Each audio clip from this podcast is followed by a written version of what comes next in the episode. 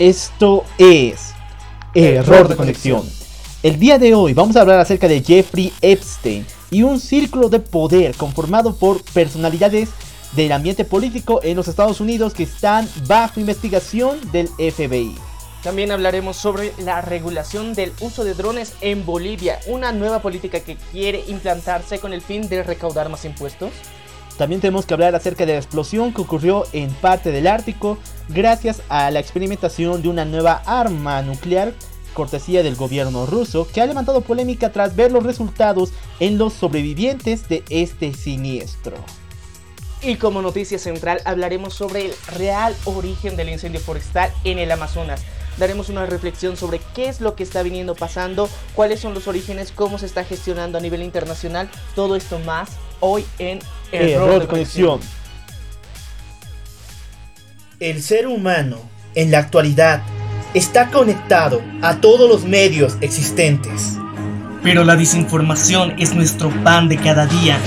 Pero existen momentos en los cuales esa conexión es cortada, donde la verdad se hace clara. A estos momentos se los denomina error de conexión. Bienvenidos a la verdad sin filtro.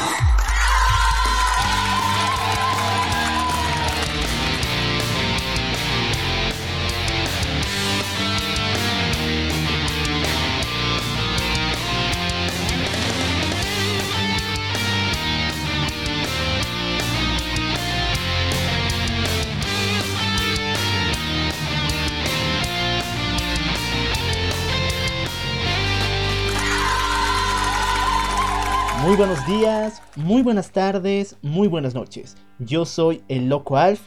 Y yo soy Maniac. Y esto es Error de Conexión. Y esa semana fue dura, profundamente dura para todas las personas, principalmente para Latinoamérica.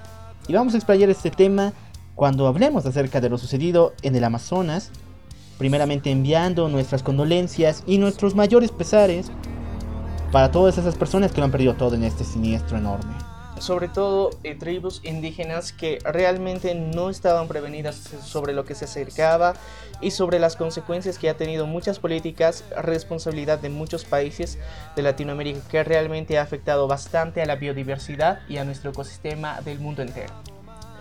Y bueno, también nuestra población boliviana tuvo un paro contundente a referirse a los hechos contra el actual gobierno del el estatal. Eh, bueno, se realizó un paro, eh, sobre todo más contundente en la ciudad de La Paz, en la zona sur específicamente, porque el centro no se vio muy afectado al respecto, donde la protesta, todo esto fue mitigada en contraste con lo que estaba pasando en la Amazonía, entonces eh, departamentos como Santa Cruz volteó más su afán hacia eh, movilizarse por víveres, alimentos, suplementos que puedan ayudar a los que estaban yendo a sofocar este incendio y al mismo tiempo otros sectores estaban volcados en asuntos ya más departamentales y esto ayudó a que este paro no sea tan contundente como se lo venía esperando y anunciando durante ya un mes. Y bueno, también eh, hemos visto que el, buen deseo de las personas está, está mejorando. También se ha anunciado un próximo paro para el día martes que se está gestionando a través de lo que serían los choferes en protesta a la adquisición de los nuevos buses chiquititos eh, que se van a implantar dentro de la ciudad de La Paz, que realmente va a ser un caos porque se anuncia un bloqueo de las mil esquinas. También recordemos que estamos viviendo el segundo día de paro de parte del sector de salud, el cual inició el día de ayer y que lleva 72 horas. Así que mis mayores dolores y con con Condolencias mejores... para las personas que no van a poder ser tratadas. Obviamente. Y bueno, eh, es necesario recordarles que estamos en múltiples plataformas, estamos en Spotify, estamos en Apple Podcast, estamos en Radio Public, Google Podcast, iBox, TuneIn y Castbox. Todas estas plataformas nos pueden escuchar, nos pueden dejar un comentario también dentro de nuestras redes sociales. Estamos en Instagram, Facebook y Twitter. Y no se olviden suscribirse o darle al botón de seguir en cualquiera de estas plataformas, ya que así podrán estar al tanto de cada episodio que sacamos cada semana.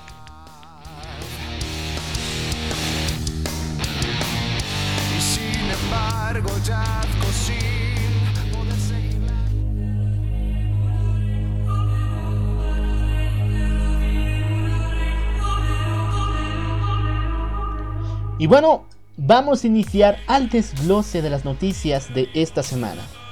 Y vamos a empezar con algo que hemos arrastrado en uno de, nuestros anteriores capítulos cuando hablamos acerca de la polémica que fue este documental acerca de los cargos penales que se estaban alzando contra el señor Michael Jackson. Un documental que fue llevado a cabo por la cadena HBO. Y que hasta el día de hoy no hay muchas respuestas a cómo se ha llevado todo esto o por qué razón se ha realizado. Pero sin embargo nos ha dejado una investigación de parte del FBI y otras autoridades que han instaurado una lista, escúchenlo bien, de trata de menores. Estas personas que están involucradas en esta lista van desde grandes empresarios, incluso personalidades políticas. Y tal es el caso de uno de los más importantes, es el señor Jeffrey Epstein, quien es buen amigo del señor Donald Trump.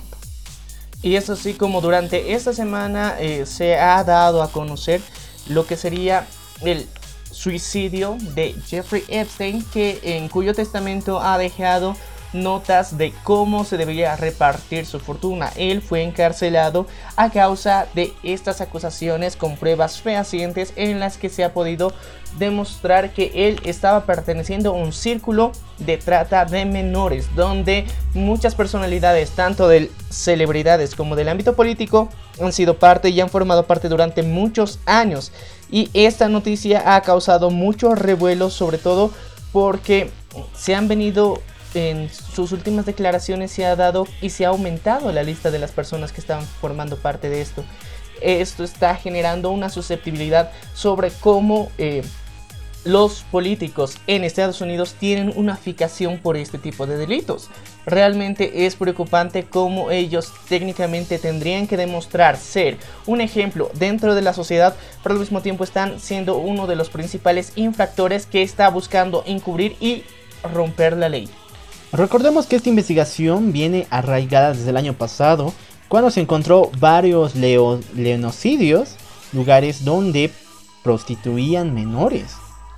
Estos lugares eran muy cercanos a las instituciones políticas y también a grandes estudios de cine y de televisión.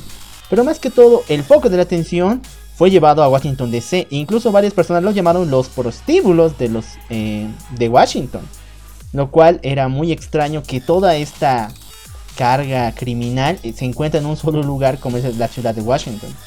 También eh, se ha podido dar a través de las declaraciones e investigaciones que se han dado que dentro de la propiedad que tenía Jeffrey Epstein eh, se pasaban diferentes visitas, personalidades, pero al mismo tiempo hay declaraciones de ya señoritas jóvenes que han dado acusaciones directas de que eh, muchas veces amenazaron a su propia familia para evitar de que se les presente cargos.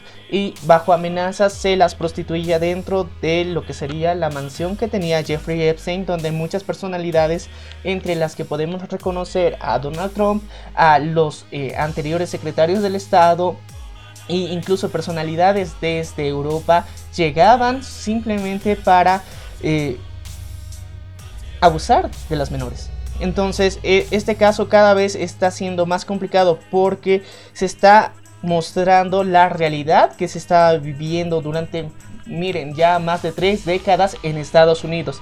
Y el círculo que se tiene de influencias cada vez se está viendo más insólito. Y también se da una gran sospecha de por qué razón puede ser que Jeffrey Epstein haya llegado a suicidarse.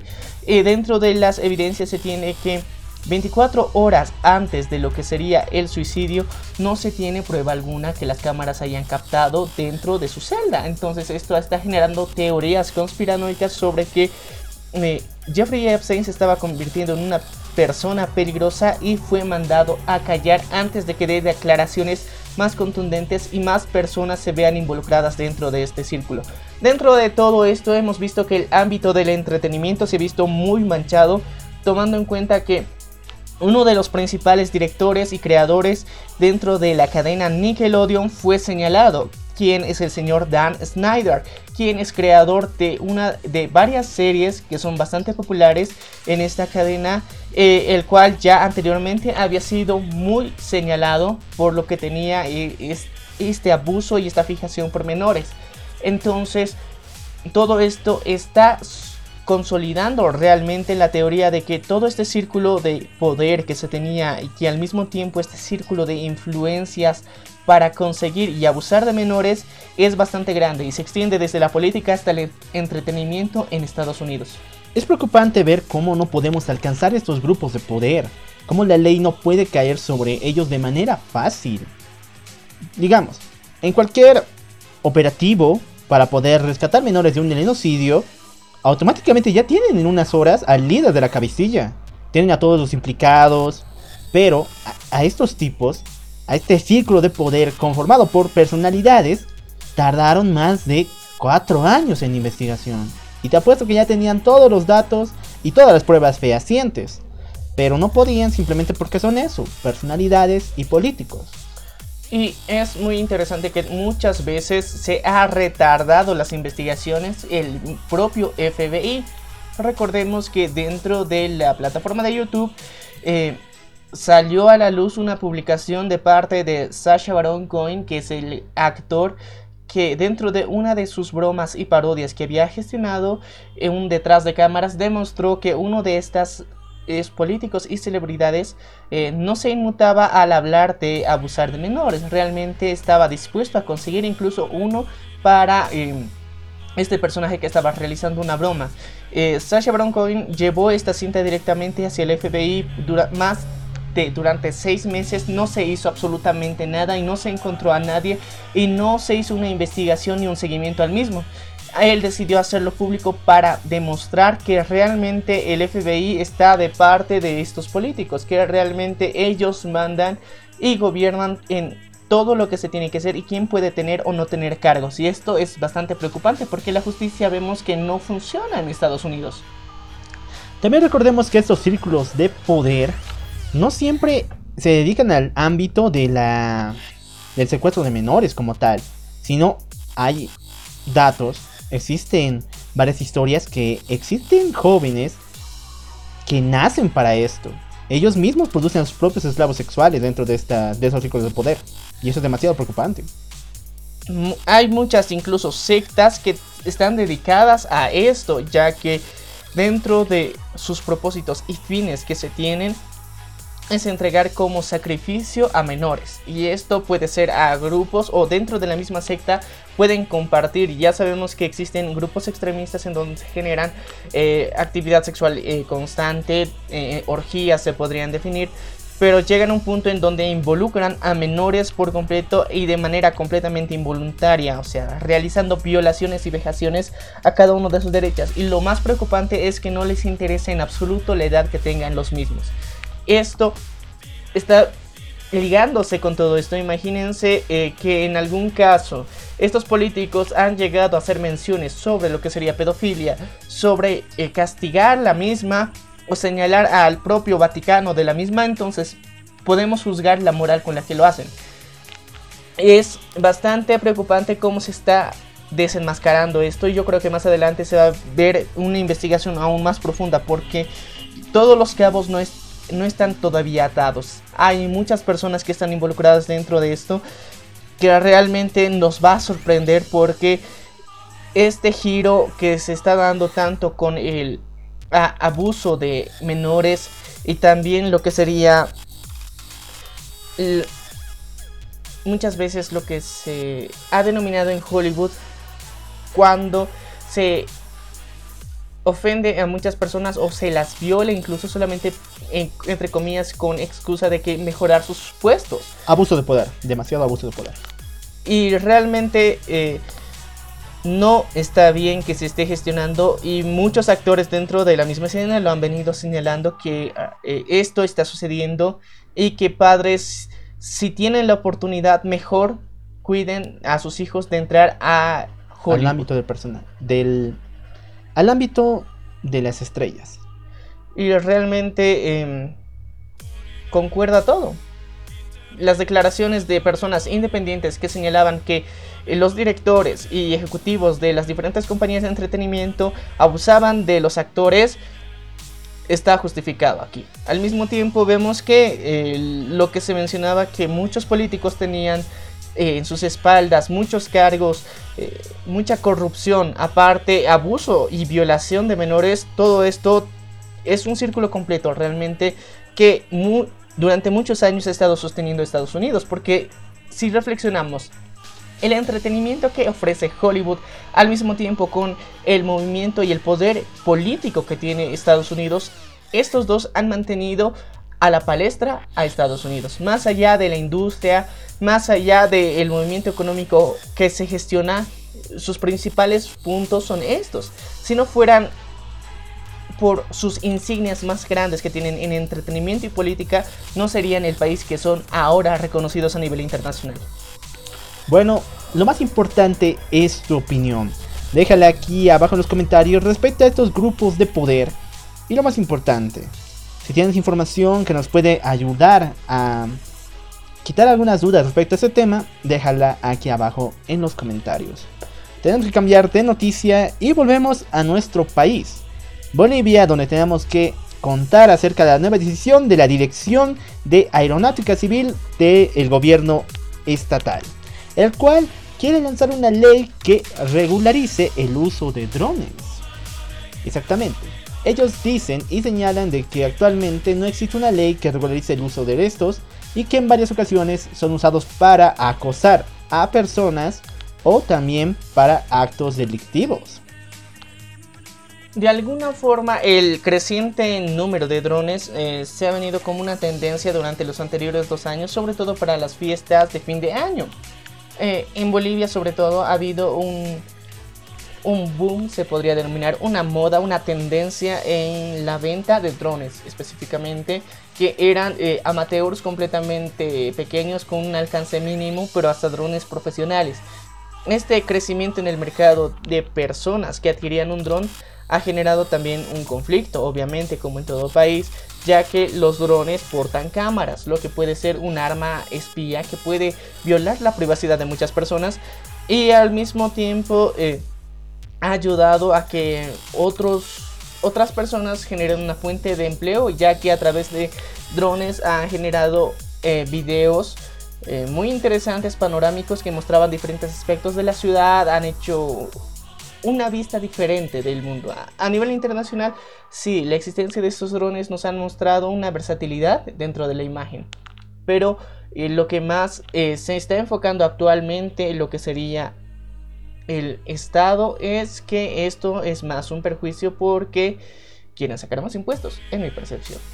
Generalmente eh, lo que sería el uso de drones sí sería una regularización, es correcta, pero esta regularización anunciada está sustentada por un aporte económico que valide tu licencia de uso de dron y tiene que ser renovable. Entonces imagínate que ya veníamos eh, criticando lo que eran los impuestos que se quería eh, añadir a plataformas digitales como es Netflix, HBO o Fox Premium que había anunciado el propio gobierno. Ahora no les pudo ser tan fácil realizar estos impuestos, entonces decidieron irse a otro hueco eh, legal que existía, los drones. Y yo creo que sí, es correcta la regularización y su correcto uso para cuidar la privacidad de las personas. Es correcto, pero hay un límite con el aporte económico que quieren justificar por esto. Entonces, para mí no es coherente. Si quieren tener eh, una correcta regularización bajo el manejo de drones, lo más importante es que tengan el personal adecuado para instruir a las personas de cómo se manejan los drones. Lo cual no es instituido en la ley. Prácticamente quieren de que si tú quieres portar tu dron y lo tienes, saques tu licencia. Ok, pero ¿qué no te va ¿Quién te va a decir qué es un delito y qué no es un delito cuando manejas un dron? Y está bien, la capacitación tendría que ir de la mano de esta regularización que se quiere gestionar. Eh, muchos de estos drones han venido como juguetes para los niños. Imagínate el múltiple y diverso uso que se le puede dar, hasta el uso de drones de más alto alcance y de cámaras que tienen una más alta calidad. Entonces, Yo creo que es mejor la concientización correcta y si bien un registro es necesario, pero no creo que esté de la mano con unos impuestos como, están planteando actualmente. Porque la regularización va a venir de mano con unos impuestos por adquirir un certificado, entre comillas, de que estás acreditado para el uso de drones. Entonces, en muchos lugares lo van a ver como algo ofensivo. Muchas personas que se dedican a la fotografía o filmmakers eh, van a tener sus dudas y yo creo que eh, en las próximas semanas se van a manifestar de forma pública porque en muchos es su fuente de trabajo. Y actualmente el propio gobierno y el canal del Estado es uno de los que más los utiliza actualmente. Entonces todo esto va a generar una molestia en la población que está de la mano con, el utilizo, con la utilización de esta tecnología.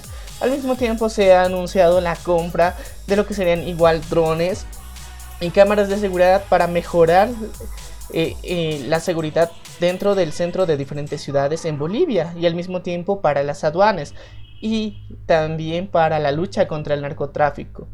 Yo creo que en otros países ya se ha dado con anterioridad el caso de que a través de drones hacían el, el viaje y se gestionaba el narcotráfico.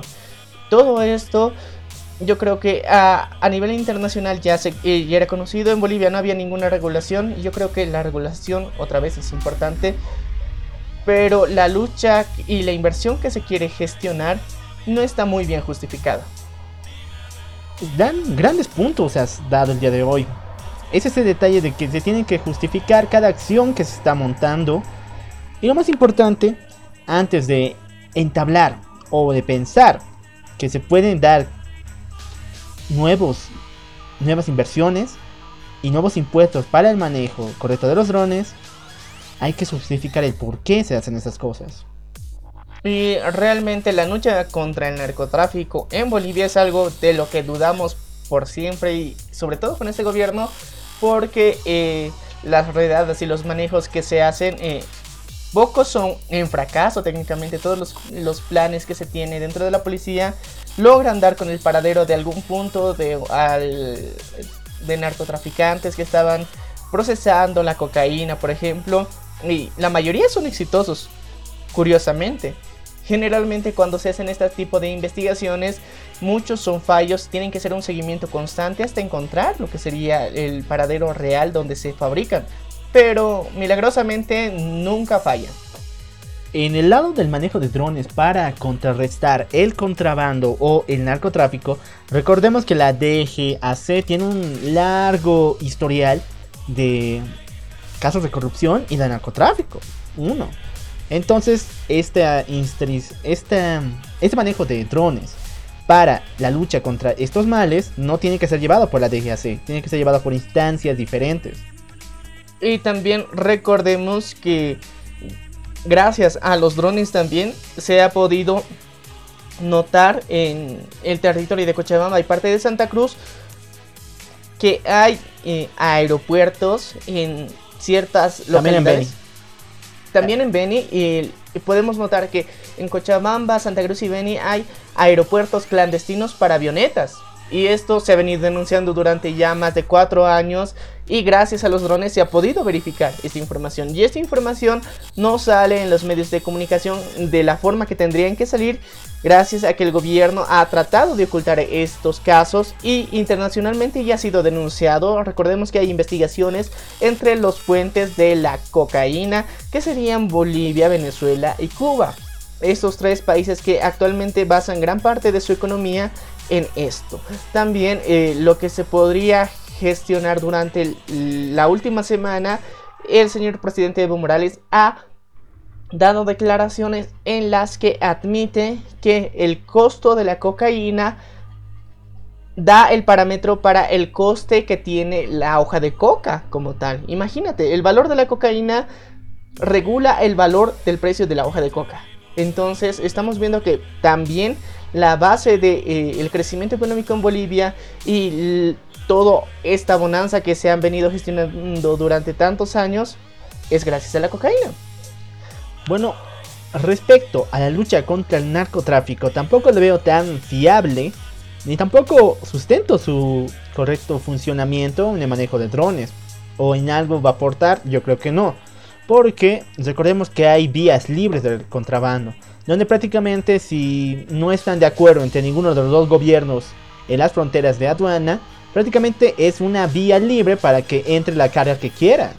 Y cuando un drone se acerca de eso, verificando la información, les apuesto que nadie va a mover un dedo. Porque todo el mundo tiene como costumbre y tradición de que es una vía libre, ya pueden hacer lo que les dé la gana, porque hay una diferencia entre ambos gobiernos. Y también vamos a ver cómo la información va a ser sesgada dentro del mismo eh, ámbito de las brigadas policiales que van a estar a cargo de los drones, porque se van a perder información de las investigaciones o por ciertos rumbos donde se estaban manejando los drones, de repente van a aparecer fragmentos del video, van a aparecer otras noticias, supuestos descubrimientos que están sumamente planificados y que por eso es increíble que no hayan errores y seguimientos que no hayan podido completar. Y muchas veces es interesante también este otro fenómeno que cuando las exploraciones que hacen en búsqueda del narcotráfico, el, la policía y la lucha contra el narcotráfico, vemos que lo que, lo que más atrapan son las fábricas, pero no a las personas. Entonces, todo parece un plan bastante armado. E increíblemente, no sé, yo creo que en la mayor parte de otros países cuando se busca narcotráfico se hace toda una logística entera para que las personas no escapen. Pero en Bolivia no. Las personas escapan y se encuentran a uno, dos o tres. Cada mes por lo menos unas cuatro personas son detenidas. Pero las fábricas que encuentran son más. Y realmente la lucha contra el narcotráfico en Bolivia es bastante cuestionable. Bueno. bueno, déjanos aquí abajo en los comentarios qué es lo que opinas de este nuevo impuesto que se puede llegar a ser lanzado de parte del gobierno por el correcto manejo de los drones. Vamos a cambiar de noticia. Vamos a movernos directamente a Rusia por un tema que se arrastra desde la anterior semana. E, es, correcto. Eh, vamos a hablar precisamente de lo que es eh, lo que ha venido pasando en Rusia eh, durante hace dos semanas específicamente se ha venido gestionando lo que sería el cambio y un mejor movimiento y unas pruebas de armas nucleares. Esto, esto ha ayudado, ha provocado un accidente. Un accidente donde más de cuatro científicos y ingenieros nucleares han resultado heridos. Esto ha generado mucha conmoción en Rusia sobre todo por los familiares. Y el gobierno de Vladimir Putin ha respondido que las personas que han participado dentro de este proyecto eran muy conscientes de los riesgos que se tenía y que realmente tenían que ser considerados héroes nacionales. Primeramente, una nueva arma nuclear en probada en el círculo ártico ha provocado toda esta situación. Primero, cuando las, los primeros datos fueron lanzados, fue un total éxito. Pero cuando estaban empezando a remontar y eh, desmantelar ese proyecto, el centro, el núcleo de esta arma estalló.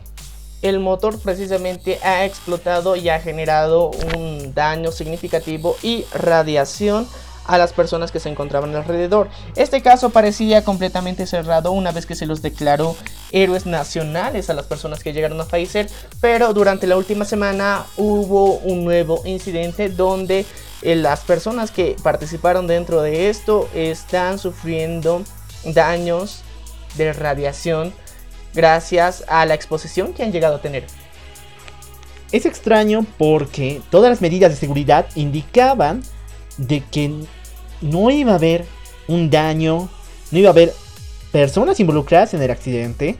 Pero cuando llevaron a esas personas directamente hacia la capital para poder atenderlas, Ahí se dieron de cuenta de que los síntomas y todo, esta, todo ese movimiento de la actividad dentro de sus cuerpos era muy diferente, era completamente inestable, lo cual hasta el día de hoy está provocando dudas y polémica de qué, de qué se trata esta nueva arma y lo más importante, por qué hay esos efectos en estas personas. Lo que podemos lamentar es la muerte ya de dos personas eh, que llegaron a la capital vivas y que Dentro de su tratamiento no se pudo hacer nada al respecto y llegaron a fallecer. Actualmente se encuentran cuatro más que están siendo tratadas. Ahora, volvamos al punto central. Un arma nuclear se está aprobando en Rusia. Eso está gestionando que las pruebas nucleares, sabemos que muchas se siguen realizando en Corea del Norte. También tenemos pruebas de armas nucleares que se han gestionado por parte del gobierno de China en, el océano. Y también de Estados Unidos. Y Estados Unidos. Son eh, países que constantemente están eh, mejorando la tecnología de sus armas y proponiendo un arsenal nuclear nuevamente. Técnicamente existe una regulación contra el uso de armas nucleares, un acuerdo internacional que limita el uso de las mismas, pero aún así estos países deciden saltar la barda, romper estos acuerdos y seguir haciendo con este tipo de prácticas pruebas que muchas veces causan daño al ecosistema, al medio ambiente y ahora causó daños a muchas personas.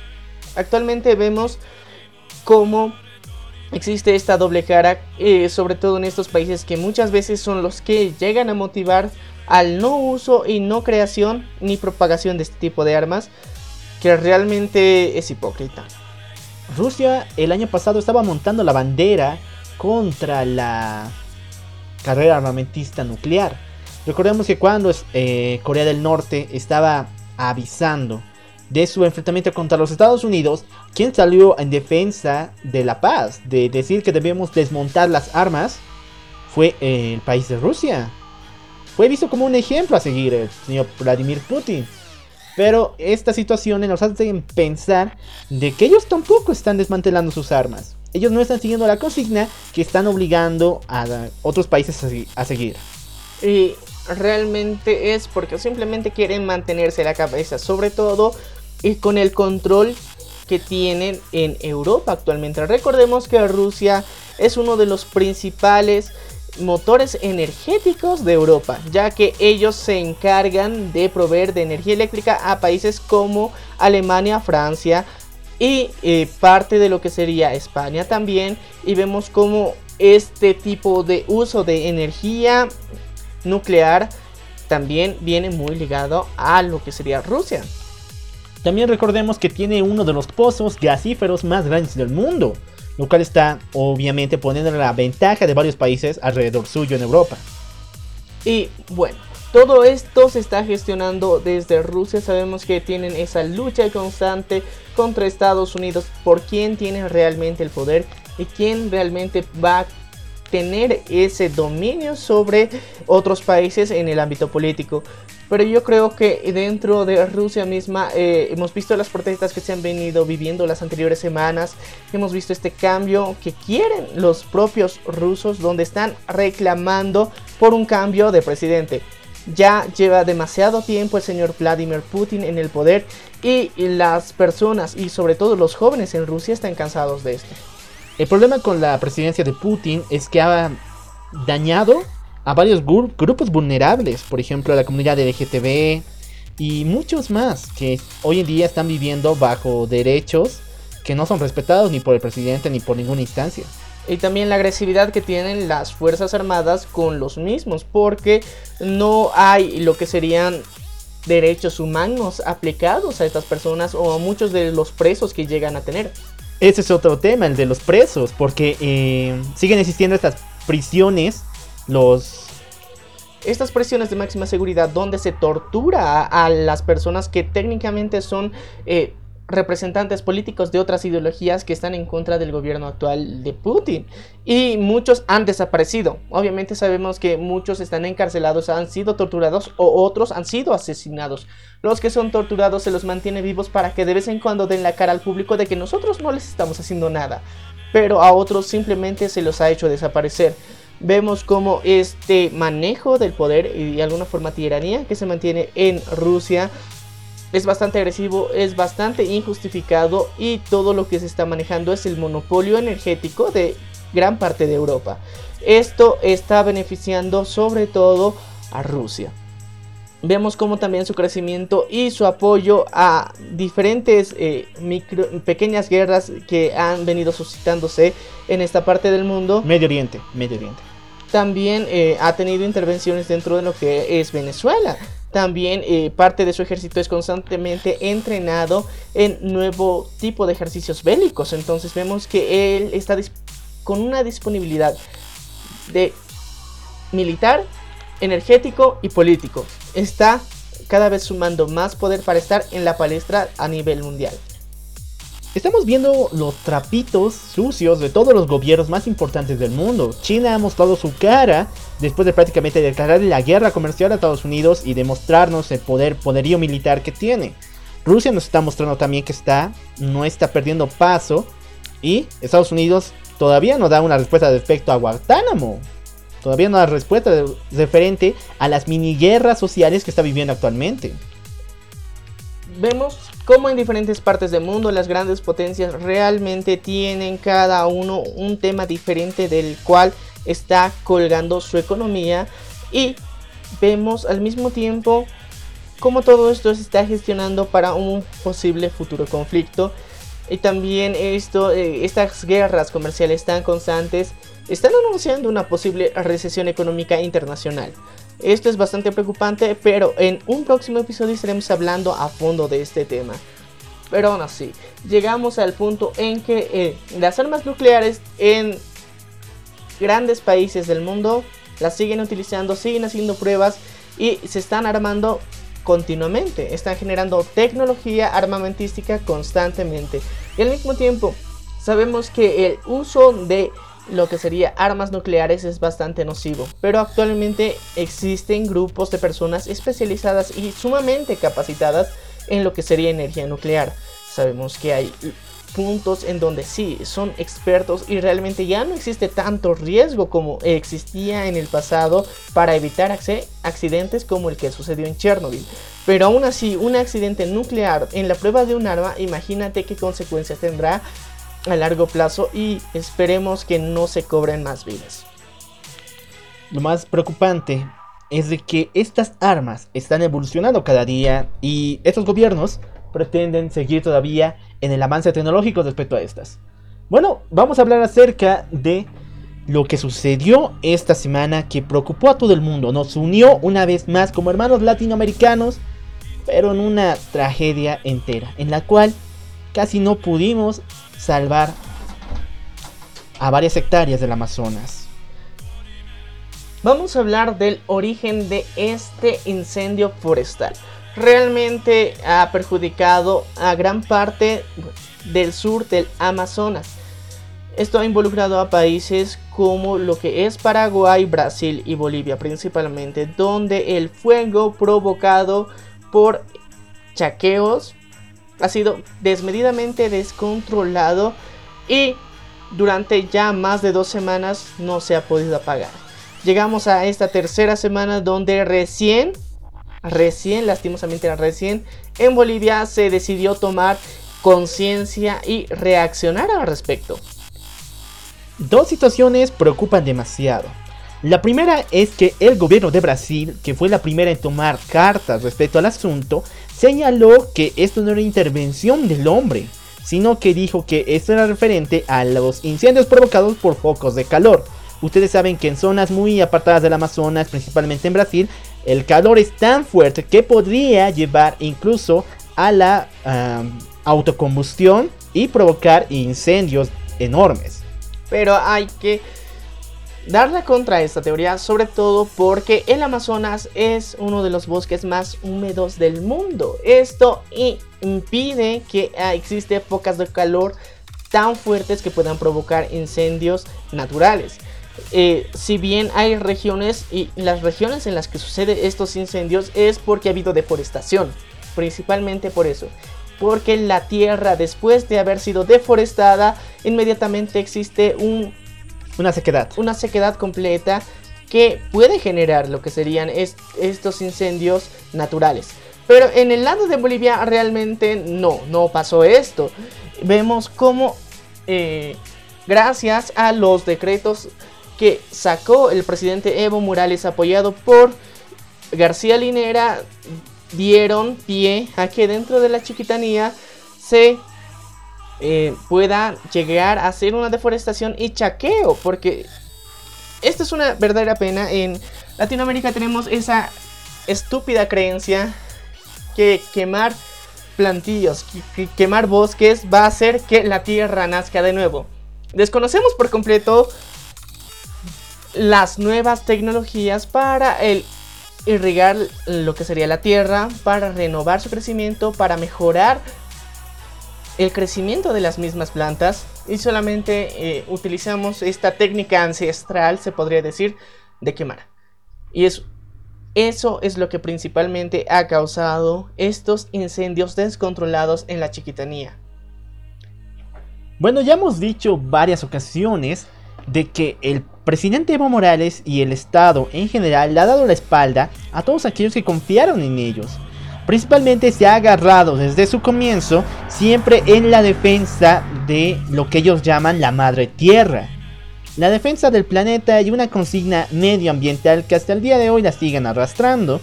Pero tras los hechos del Tibnis y ahora vemos realmente su verdadera cara, nos damos de cuenta de que eso está demasiado alejado el gobierno estatal no piensa en la mantención de la tierra.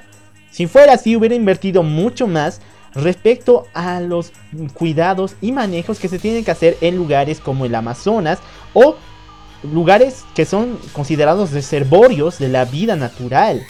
Tiene que comunicar esas situaciones y tiene que aportar más dinero al manejo y también al cuidado de esos lugares.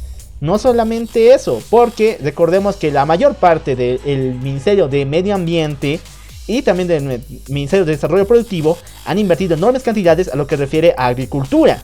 Ok, pero no han invertido nada respecto al cuidado de lugares reservados, de reservorios de vida natural.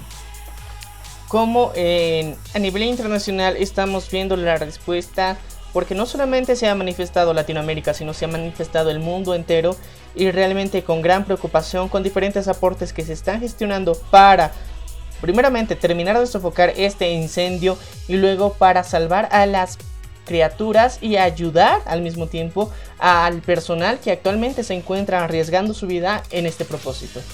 Todo esto nos ha dado un ápice de esperanza en la humanidad, no en ningún gobierno, en la humanidad en específico, cuando realmente nos unimos y creemos con convicciones realmente serias en lo que tenemos que hacer, en cómo se debe gestionar y todo esto con el fin de salvar nuestro planeta. Realmente muchas personas han llegado a un punto más extremista donde no ven un real futuro en lo que se podría gestionar la vida como tal. Si de por sí ya teníamos la amenaza y la ONU había declarado que para el 2030 ya vamos a entrar en un punto de contaminación tan agresivo que no vamos a poder eh, subsistir. La deficiencia de alimentos y de oxígeno y de agua eran los tres principales eh, preocupaciones que se tenía. Ahora el problema ha aumentado aún más tomando en cuenta lo que está sucediendo con el Amazonas. No solamente eso, sino recordemos que millones de personas, miles, han perdido la vida en medio de este incendio. También han perdido Hemos perdido varias hectáreas de árboles, de vida floral y también natural como tal. Una completa pena de que ninguno de nosotros, ningún gobierno se ha puesto realmente las pilas para hacer, tomar acción respecto a esta situación. Más bien han usado su vieja insignia de que son ecologistas para que alguien haga algo. Prácticamente dijimos, dijeron, el Amazonas está en problemas, que alguien haga algo. Somos un gobierno ambientalista, pero que alguien haga algo. Y yo creo que eh, dentro de lo que ha sucedido ha habido un punto de quiebre que realmente es estúpido e injustificado por parte del gobierno de Bolivia en donde ellos igual decían y justificaban que lo sucedido en la Amazonía venía el fuego arrastrado de este Portobelo, Brasil. Y realmente la distancia es muy grande entre Portobelo y la chiquitanía boliviana para que el fuego se haya extendido de tal forma. Entonces, Hay un incendio que actualmente es más aislado y que se encuentra más al norte que sería en Portobelo y hay otro incendio que es aún más grande que está eh, llevándose la chiquitanía boliviana y al mismo tiempo ha sido contagiado hasta el Brasil y parte del Paraguay. Tres países indicados y el incendio más grande es en Bolivia realmente. ¿Por qué se ha dado esto? Es por lo que sería el chaqueo. Este chaqueo cuando las personas para renovar la tierra deciden llegar a quemar todo lo que vaya a su paso porque técnicamente este carbón va a nutrir nuevamente la tierra para que dentro de un tiempo sea un lugar donde se pueda plantar alimentos o cualquier tipo de cultivos.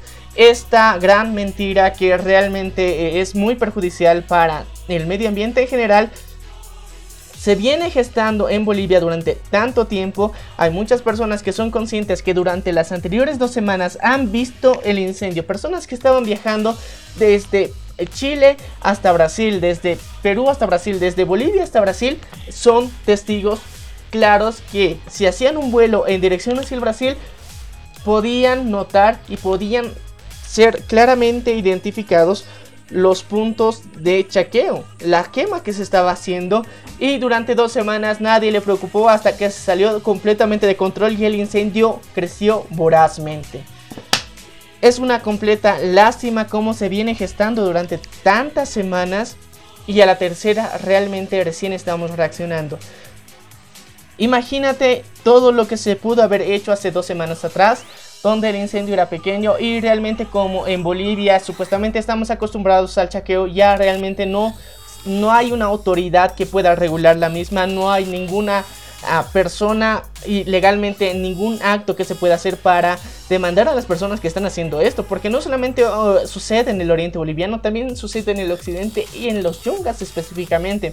Este mismo chaqueo eh, tuvo sus consecuencias en parte de lo que es el Perú.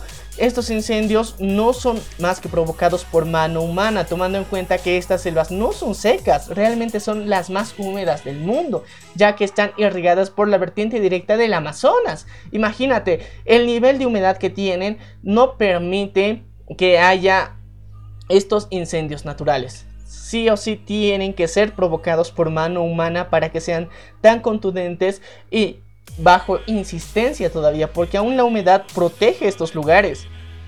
Es culpa del ser humano los incendios que están pasando. No se pueden atañer a ningún otro tipo de personas y en Bolivia tenemos que atacar directamente a lo que sería el gobierno actual, que ellos realmente generaron decretos que apoyaban esto. Y declaraciones tan absurdas como que las áreas protegidas fueron creadas por los gringos. Son verdaderas estupideces que ha dado declaraciones el propio vicepresidente Álvaro García Linera, que en serio nos hace pensar cómo estas personas las hemos mantenido en el poder tanto tiempo, cómo la ignorancia de estos seres nos ha llegado a dañar tanto, y ni siquiera solamente a Bolivia, esta vez llegó a nivel escala internacional. Si el daño era local, muchas veces podemos decir que los podemos tratar individualmente, personalmente, pero no, esta vez el daño fue mundial. Es momento de replantearnos y cuestionar qué realmente se está haciendo. Tenemos un ministerio de medio tierra, de la madre tierra, que realmente no ha hecho nada. Imagínate qué inútiles se deben sentir estas personas funcionarios de, este, de esta organización gubernamental que durante dos semanas no han podido hacer nada y cuando realmente el fuego ha llegado a la frontera, recién se han preocupado porque esto sí ya tiene intereses políticos de por medio porque está afectando a un segundo país y un tercer país que sería Brasil y Paraguay. Recién tomamos conciencia, recién se quiso hacer algo, pero antes no. Es una verdadera lástima cómo se está gestionando esto. Y vemos que, otra vez se los repito, fue causada por el ser humano. No me vengan con cuentos como eh, están haciendo los del movimiento del socialismo de que esto ha sido causado por causas naturales o como Jair Bolsonaro que igual dice que eh, fue hecho por causas naturales. No, es una gran mentira. Es uno de los lugares más húmedos y cualquier de los investigadores y biólogos que han llegado a pisar el Amazonas son conscientes de eso. El calor sí es fuerte es justificado, pero al mismo tiempo las constantes lluvias, el río mismo que está irrigando agua constantemente permite un crecimiento también de la humedad que existe en este lugar que no permite que haya incendios. Entonces, realmente es una mentira lo que se está contando por parte de ambos países, tanto Bolivia como Brasil, que trata de justificar todos los hechos en toda esta sequía por causas naturales, por ejemplo, las declaraciones, supuestas declaraciones que se estaban dando, pero esto es, completamente unas fake news eh, dentro de redes sociales que el presidente Evo Morales estaba diciendo que eh, Dios había castigado al oriente boliviano con un incendio por no apoyarlo, pero esto realmente eh, fueron fake news sacadas por algún partido de gobierno, pero la verdad no sabemos cuál, pero fueron fake news. Pero aún así las acciones fueron bastante retardadas, tomando en cuenta que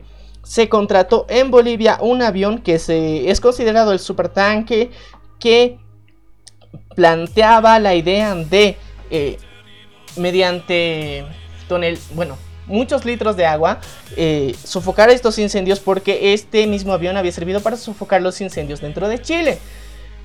Ya, está bien, muy bien gestionado todo lo que se está haciendo, pero eh, realmente todo este postureo político se ve empañado con todos esos actos supuestamente buenos que se tiene que tener por parte del gobierno.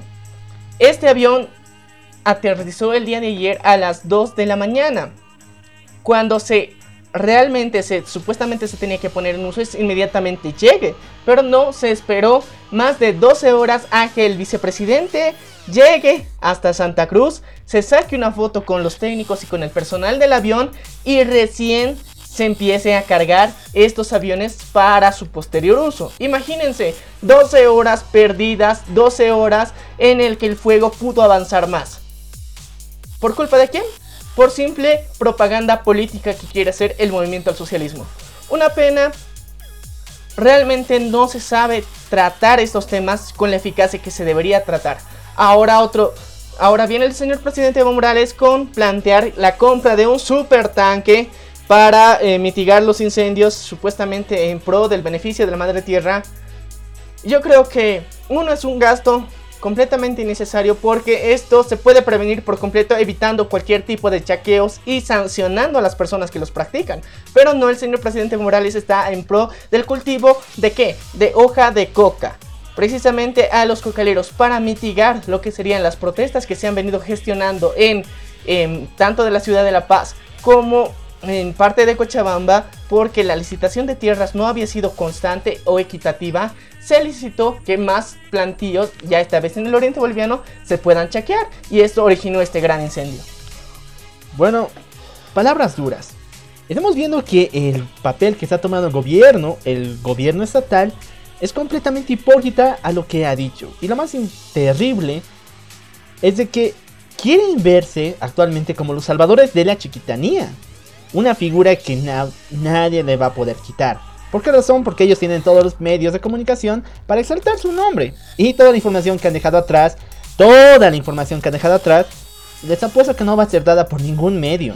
No va a ser dada por nadie.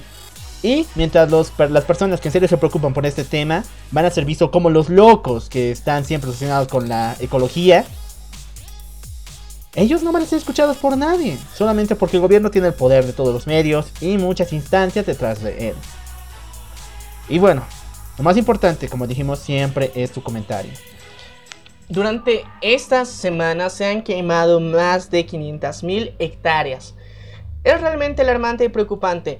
Tenemos que aplaudir que el pueblo de Santa Cruz, previo a todas las medidas que se han venido gestionando por el gobierno durante los últimos días, durante la última semana en Santa Cruz, muchas avionetas que se encargan sobre todo para lo que serían las plagas sobre todo, han modificado sus avionetas simplemente para eh, botar un líquido que sofoque estos incendios. Estas avionetas utilizaban la carretera como helipuerto para poder llegar hasta la chiquitanía boliviana y sofocar estos incendios. Y realmente ellos sí se han preocupado y estas noticias no han salido en los medios de comunicación a través de las redes sociales y agradezcamos que existan estas redes que nos han permitido ver que la preocupación real está en la gente. Ellos se han preocupado mil antes que el gobierno. El gobierno estaba más preocupado en las marchas, en los eh, siguientes conflictos, en la guerra sucia política que se estaba gestionando. pero primero el pueblo de Santa Cruz se ha manifestado, se ha movilizado constantemente de forma aislada porque principalmente en eh, esta parte del oriente boliviano la noticia se estaba eh, haciendo conocer de a poco y cuando llegó lo que sería a la capital cruceña, desde ahí se empezó a enviar más víveres constantemente. Gracias a esto se envió el equipo de bomberos completo para que puedan gestionar. Días después, recién todo el país se ha manifestado. Vemos que de alguna forma este problema se lo tomó primeramente como algo aislado. Y realmente no es así. Ahora tenemos que cuestionar algo aún más importante. Tenemos que cuestionar lo que sería el gobierno de Jair Bolsonaro que, wow, en serio, eh, está cumpliendo lo que nos dijo, de esas promesas tan ambiciosas que tenía de generar... Deforestar el Amazonas. Deforestar el Amazonas, pero con el fin de industrializar todos los recursos y generar más materia prima. Esto era una, una de sus medidas, una de sus acciones en pro del beneficio del Brasil, pero Obviamente no. Nosotros ya hemos venido anunciando desde previo a las elecciones que se iban a gestionar en Brasil que Jair Bolsonaro era una de las personas más peligrosas que podían asumir el poder. Tenemos un episodio dedicado a la ultraderecha. Y ahora vemos que dentro de estas medidas en las que él no tiene ni cariño ni amor por el Amazonas, ni por las tribus indígenas que están ahí, se manifiesta por completo demostrando que eh, realmente próximamente todas estas áreas ya está con planes de pavimentarlas para generar rutas directas y que a pesar de que se sofoque el incendio piensa que estas áreas van a ser agropecuarias industriales que van a ser vendidas a terceros para su explotación. Imagínense si empiezan en esa área van a seguir deforestando alrededores cómo se está viendo internacionalmente Jair Bolsonaro. Ya sabemos que es todo un tirano, una persona que realmente no respeta ni los derechos humanos y que todo su gabinete son una bola de personas que no saben nada de lo que están gestionando. Todo su gabinete ha demostrado que tiene deficiencias muy grandes. Así estemos en Bolivia nosotros, no tenemos mucho ánimo de criticar a otros porque nosotros estamos igual o peor de mal. Aún así, hemos visto casos, le hemos venido tocando en el podcast. Muchas, muchos episodios hemos dedicado incluso a aquella ministra de Defensa de la Mujer que realmente estaba justificando las violaciones. Ahora vemos esta evolución dentro de este propio gobierno, dentro de las medidas de cómo se están tomando, cómo igual se han venido demorando, cómo está tratando Jair Bolsonaro de justificarse a nivel internacional con todas las acciones que se ha venido gestionando. Antes tenía el foco de América Latina de críticas, ahora tiene una crítica a nivel internacional. Y yo creo que sí, es correcto, es correcto demandar que se hagan acciones y un correcto cuidado del Amazonas. Porque a muchos gobiernos no les preocupaba en absoluto. No les preocupaba para nada, simplemente querían explotar más recursos naturales y realmente deshacerse de los mismos. Entonces, ¿cómo durante tanto tiempo se ha venido gestando esto? Es una verdadera pena cómo esto ha venido sucediendo. Y quiero hacer un hincapié que eh, esto no solamente es culpa de Brasil, porque hemos visto que en la mayoría de los medios de comunicación internacionales se viene criticando lo que es Brasil es correcto. Tienen un mal manejo, tienen un mal gobierno, tienen un mal desarrollo, tienen un nivel de desempleo, están en una crisis económica al mismo tiempo. Todo esto viene de la mano de las elecciones que han tenido y que se han venido gestionando. Pero también hay puntos que, como siempre, eh, Bolivia ha sido ignorada durante muchos tiempos. No estamos en el foco de la vista internacional, pero es momento de que lo estemos. Yo creo que esto va a ayudar a nuestro país a que entremos en conciencia general de qué se está gestionando, cómo tenemos que gestionarlo, en qué tenemos que hacer a futuro. Tenemos que tomar medidas drásticas funcionales para proteger esta reserva, porque tiene que ser considerada una reserva internacional del mundo entero donde no solamente los países locales puedan velar su cuidado. Tendría que hacerse un cuidado internacional porque es un área que favorece al mundo entero. Imagínense, nosotros eh, están delegando la responsabilidad a países que actualmente no tienen el control ni interés, ni, interés, ni interés absoluto en cuidar estas áreas. En Bolivia ya hemos visto el caso del Tipnis, ya hemos visto el caso de los Yungas, ya hemos visto diferentes reservas naturales donde simplemente se les pasó el documento por la raya a los, eh, a los partidos de gobierno y simplemente rompieron los documentos, acuerdos, y tratados que se habían hecho en pro del beneficio de la madre tierra y de los ecosistemas de las personas que habitaban estos lugares. Simplemente les importó un nabo y trajeron empresas mineras que las están deforestando. Uno, también al mismo tiempo hemos visto cómo se ha venido gestando este intenso crecimiento de lo que sería el cultivo de la hoja de coca en Bolivia, sobre todo porque es uno de los pocos países a nivel mundial que está legal el plantar hojas de coca. Porque técnicamente es tradicional. Y nosotros sí, lo hablamos, sí es tradicional, pero el consumo no es tan grande como el nivel de plantaciones que hay. Y es otro punto que yo creo que ahora en instancias internacionales es momento de tratarlas porque realmente eh, nos no nos dan la importancia ni la relevancia necesaria en Bolivia.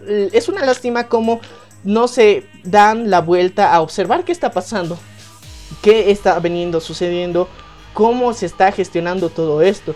Y gracias a esta triste realidad que está viviendo este incendio, yo creo que los ojos se han volteado primeramente a Brasil porque es uno de los países más grandes de Latinoamérica, pero ahora a Bolivia.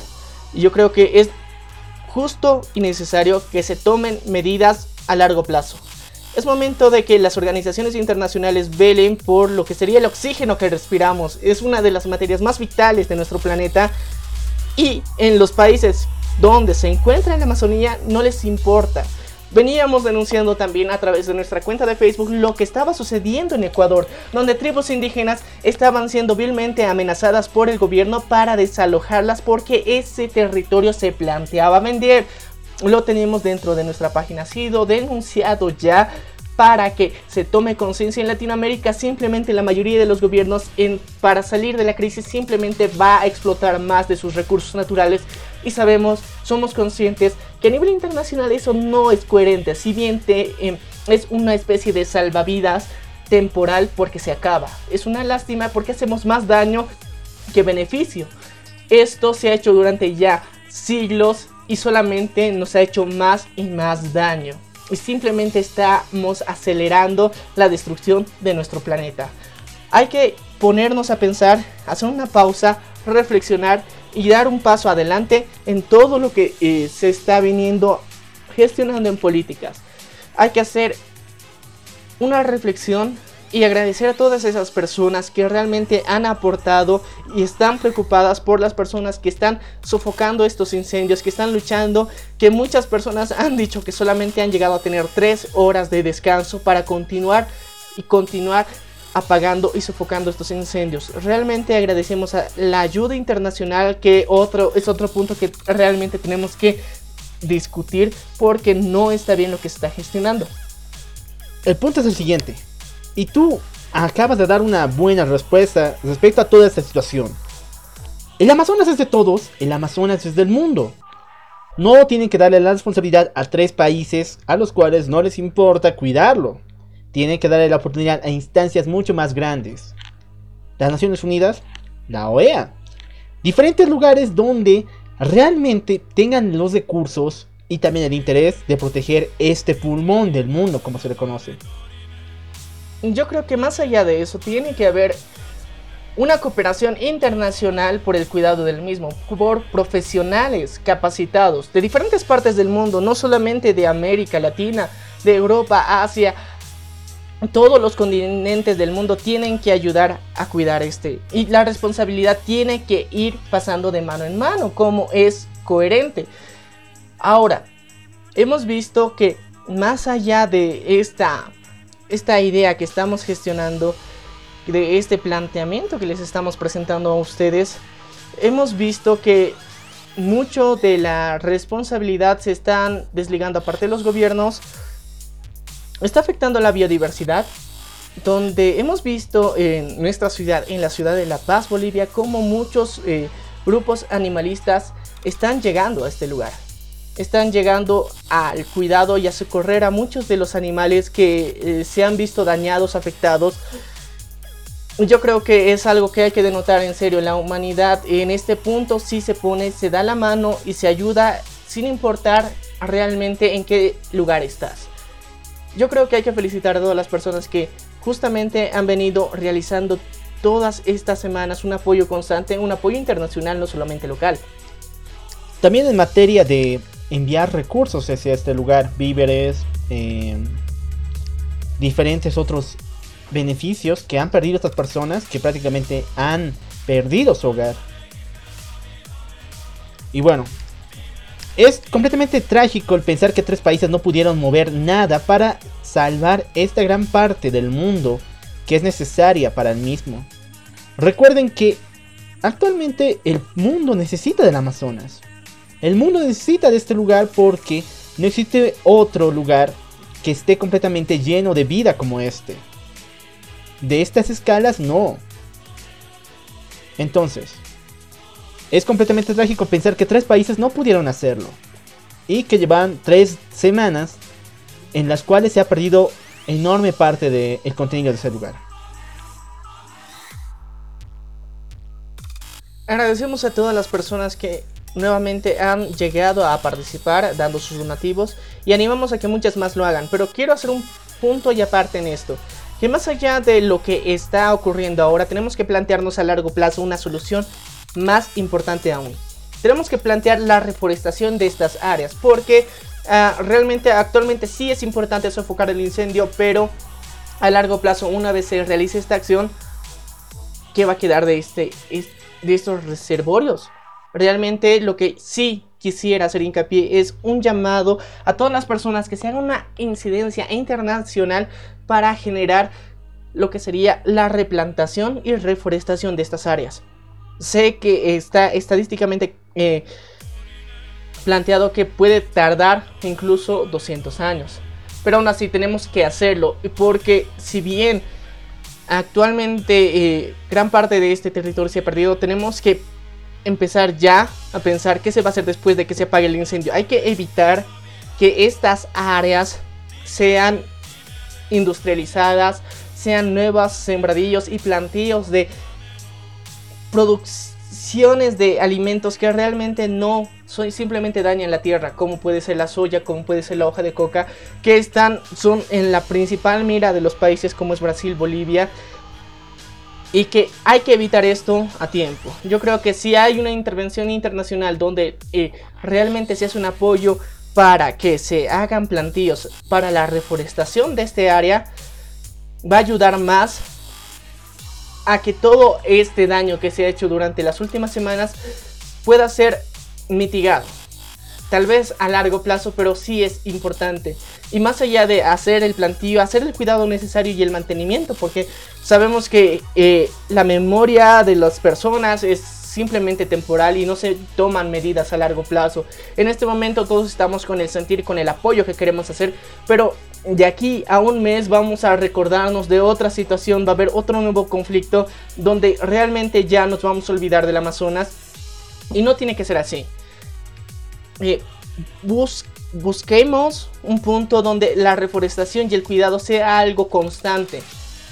No podemos dejarlo de lado, no podemos eh, hacer la vista gorda a largo plazo solamente porque ahorita es una situación muy crítica porque el fuego lo está devorando a largo plazo no hay que hacer la vista gorda de lo que esté pasando en este lugar. Tenemos que ser responsables, tenemos que mantener este cuidado y si tú conoces a alguna institución, algún área que pueda ayudar a hacer un plan internacional, no solamente local, internacional, para el cuidado de estas áreas que realmente sí tienen que estar protegidas y cuidadas, más importante, porque el cuidado tiene que ir de la mano con el replantar y la reforestación de estas áreas. Así que por favor te pido que si en algún momento puedes hacerlo, compartas este episodio para que muchas personas más lleguen a tomar conciencia de lo que está sucediendo en el Amazonas y que más importante que planteemos una solución a largo plazo, porque no podemos quedarnos simplemente estancados en la situación actual que estamos viendo. Una vez se sofoque el incendio porque se lo va a lograr sofocar, tenemos que hacer algo, algo positivo, mejorar la situación actual realmente que este sea el jalón de orejas que necesitamos como seres humanos para hacer algo al respecto. Es una pena todo lo que ha venido sucediendo, pero podemos hacer algo. tenemos en nuestras manos generar una solución, una solución buena que perdure para las próximas generaciones y que nos ayude realmente a vivir en un mundo mejor y recapacitar por completo en todo lo que está haciendo. Y por favor, algo más importante, no dejes que esto llegue, este acto tan bonito que se está buscando unir al mundo entero, se vea empañado por la corrupción de personas, porque muchas veces hay desviación de fondos, muchos de los donativos se terminan parando en otro lugar. Por favor, solamente las personas, entre personas, podemos hacer que esto no suceda. Podemos corroborar, podemos hacer el seguimiento a cada una de las instituciones que están eh, planteando la eh, generar donativos para lo que está sucediendo. Hacer un seguimiento oportuno, correcto, porque entre nosotros vamos a poder darnos cuenta, cuidar todo lo que está pasando y que todo ese buen sentir no se transforme en más corrupción como lo vemos generalmente en Latinoamérica. Así que, por favor, es en tus manos, te estamos delegando y es parte de nuestra responsabilidad y tuya también cuidar nuestro mundo. Y bueno, como dijimos al comienzo, lo más importante es tu opinión. Lo más importante es que tú nos acompañes en este viaje que es completamente trágico, una noticia que ha cautivado al mundo, pero que deseamos con todo nuestro corazón que no sea olvidada. Esto fue Error, de, conexión. No te olvides escucharnos a través de Spotify, Radio Public, Google Podcast, Apple Podcast y también puedes vernos a través de la plataforma de YouTube. No te olvides suscribirte, seguirnos y si este episodio realmente quieres que ayude a más personas y que más personas entren en conciencia dentro de lo que está sucediendo, por favor no te olvides compartirlo. Puede ser simplemente en tu estado, recomendando a las personas que encuentres porque es necesario hacer un cambio y un cambio positivo en todos los seres humanos. Yo soy el Loco Alf. Yo soy Maniac. Hasta la próxima. Cerrar los ojos, ya quería yo dejar este lugar.